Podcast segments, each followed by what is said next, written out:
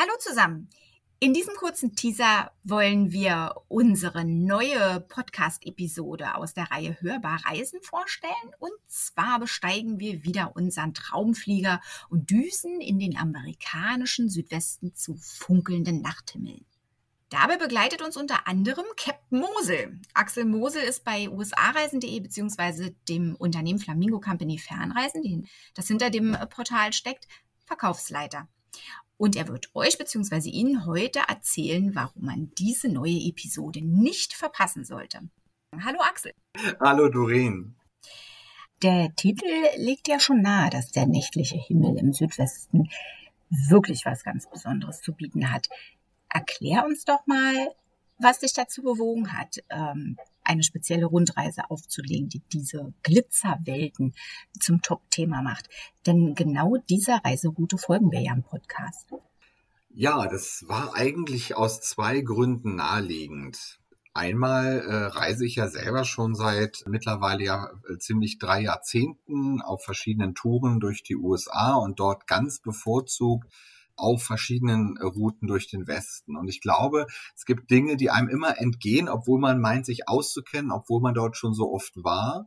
Aber äh, eben neue Dinge äh, kann man eben auch auf alten Spuren immer entdecken. Und dann kommt halt dazu, dass man irgendwann mal einen besonderen Vollmond hat oder feststellt, dass man halt einen ganz anderen Sternenhimmel sieht als bei uns oder diesen zumindest wesentlich wahrer nimmt so war der eine Grund für mich halt zu sagen, guck mal, was es da noch äh, an eigentlich bekannter Stelle noch zu entdecken gibt.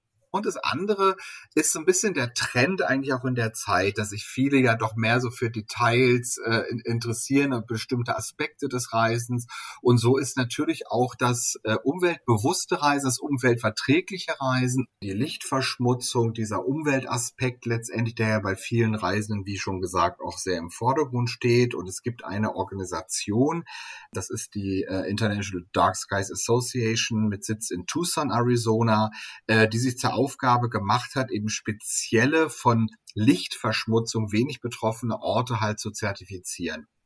Und das gibt mir als Reisendem, wie eben halt auch unseren Interessenten, die Möglichkeit, an ganz speziellen Orten, die man vermeintlich kennt, komplett neue Erlebnisse zu haben, indem man nämlich einfach sich in bei Dunkelheit dort aufhält und rausgeht.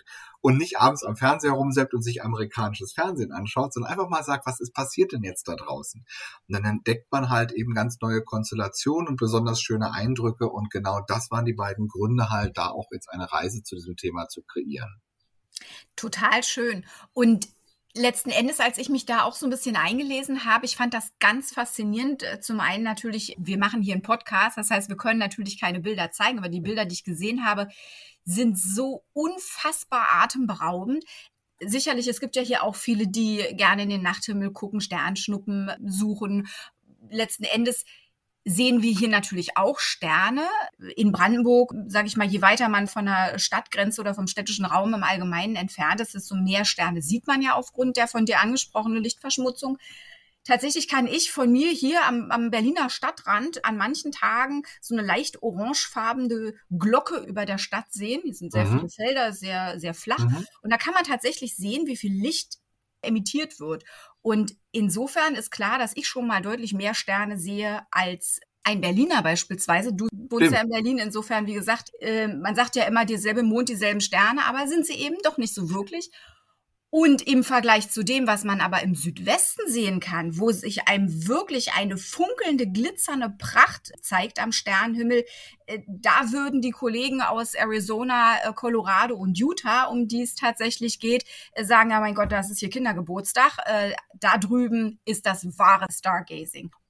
Ich hatte eben auch ein ganz besonderes Erlebnis, was das etwas unterstreicht, was du gerade so vom Berliner Stadtrand berichtest eine Fahrt etwas nordöstlich von Las Vegas gelegenen Valley of Fire zurück in die Stadt und man fährt etwa eine Stunde lang auf der I-15 Richtung Süden und sieht eine Wahnsinnslichtglocke in der Wüste. Man hat die Stadt ja. noch gar nicht gesehen, weil man sich noch eine, hinter einer Hügelkette befindet und plötzlich kommt man über diese Kuppe und dann hat man ein riesiges, unglaubliches Lichtermeer, aber dann kann man eben auch sehr gut sehen, weil man die Stadt in ihrer gesamten Ausdehnung in der Wüste Nevadas sieht, welche Lichtkegel dort eigentlich entsteht. Das heißt, wie weit dieses künstliche Licht in den Himmel abstrahlt. Aber, und das war eben so ein bisschen auch mein Aha-Erlebnis, man sieht natürlich dann auch, was ist außerhalb dieser Lichtglocke? Was passiert da? Und dann stellt man fest,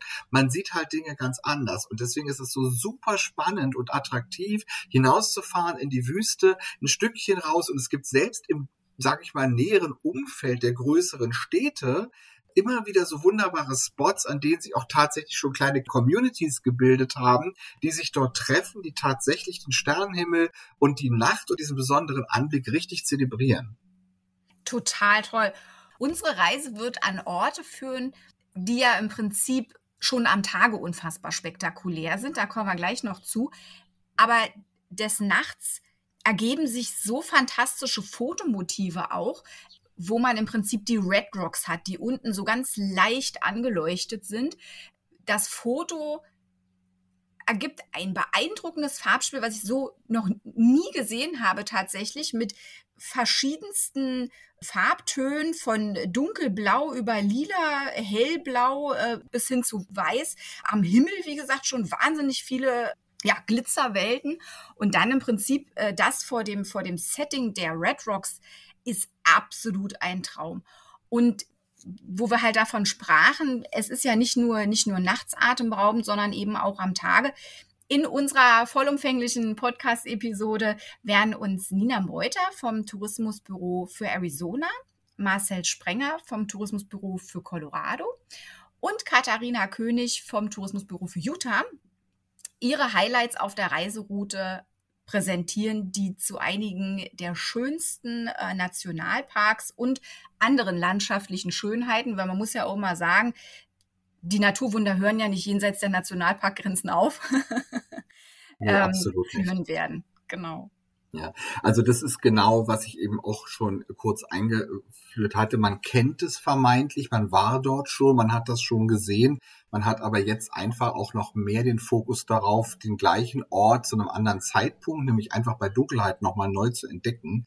Und diese Möglichkeit, die erschließt sich einem nicht. Man ist quasi tagsüber schon in atemberaubender Kulisse aber vermutet eigentlich nicht so sehr oder ist eigentlich so sehr mit seinem Tageindruck beschäftigt, dass man tatsächlich nicht, nicht vermutet oder nicht erwartet, was sich eigentlich für eine völlig eigene Welt da draußen befindet. Und es ist eigentlich nicht nur der Eindruck, der entsteht, wenn man dann seinen Blick himmelwärts wendet, sondern es sind natürlich auch die Ohren, die dabei sind. Es sind die Geräusche der Nacht. Es sind Tiere, denen man nachts eben eher begegnen kann. Und das ist alles andere als gefährlich. Klar, sicherlich sollte man sich auch immer ein bisschen schützen, aber ähm, sind natürlich völlig neue Eindrücke, die also dieses spezielle USA-Erlebnis noch dazu in diesen fantastischen drei Bundesstaaten Arizona, Colorado und Utah eben doch nochmal ganz besonders vertieft und nochmal zu einem ganz besonderen Highlight werden lässt, selbst wenn man da schon gewesen ist.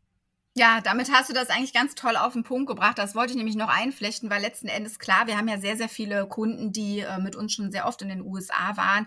Und natürlich gehören die faszinierenden Nationalparks des Südwestens zu Dingen, die einige wirklich schon gesehen haben. Aber natürlich wäre das auch eine Reise, die man auch direkt als USA-Einstieg machen könnte, weil, wie gesagt, spektakulär 24-7. ja, absolut. Also, dann hoffen wir, wir haben etwas neugierig gemacht. Also unbedingt einschalten bei unserer Hörbarreisen in den amerikanischen Südwesten zu funkelnden Nachthimmeln.